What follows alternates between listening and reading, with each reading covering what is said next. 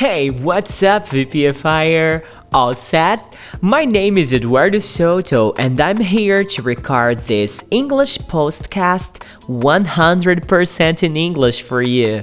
This morning, right before my lunch time, I read a very nice text to you guys about trusting people and giving yourself for real into different kinds of relationships. If you didn't listen to that, take it easy. I'm going to reread the story here again, but if you listened, I hope it has caused an impact in your life and the way you connect with people around you. It's so difficult to find people who trust 100% in the relationships they acquire through life.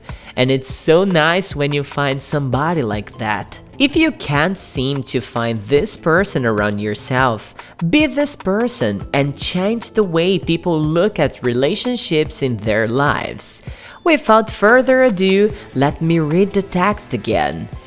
A boy and a girl were playing together. The boy had a collection of marbles. The girl had some sweets with her.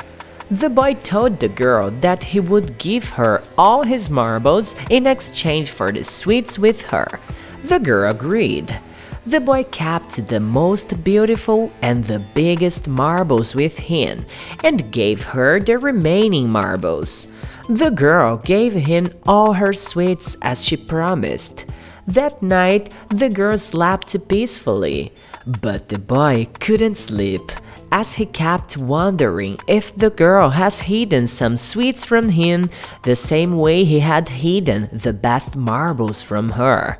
Take a look at the moral of this story. If you do not give 100% in a relationship, you will always keep doubting if the other person has given her or his 100% too. This is applicable for any relationship like love, employee and employer, friendship, family, countries, etc. Well, if you're listening to this English podcast, I believe I don't have to explain anything about the story for you. Contrary case, you wouldn't understand the message at all.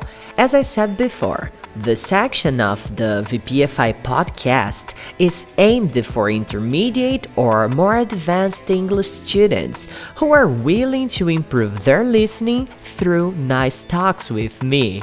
It's almost 9 pm. My Tuesday was really full of good thinking.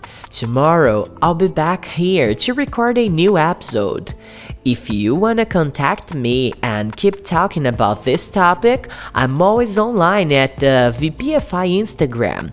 Just search for Você Pode Falar Inglês and leave me a message over there or on my WhatsApp. And keep this in mind, VPFire.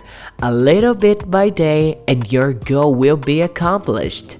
Have a great one! Eduardo Soto from VPFI out!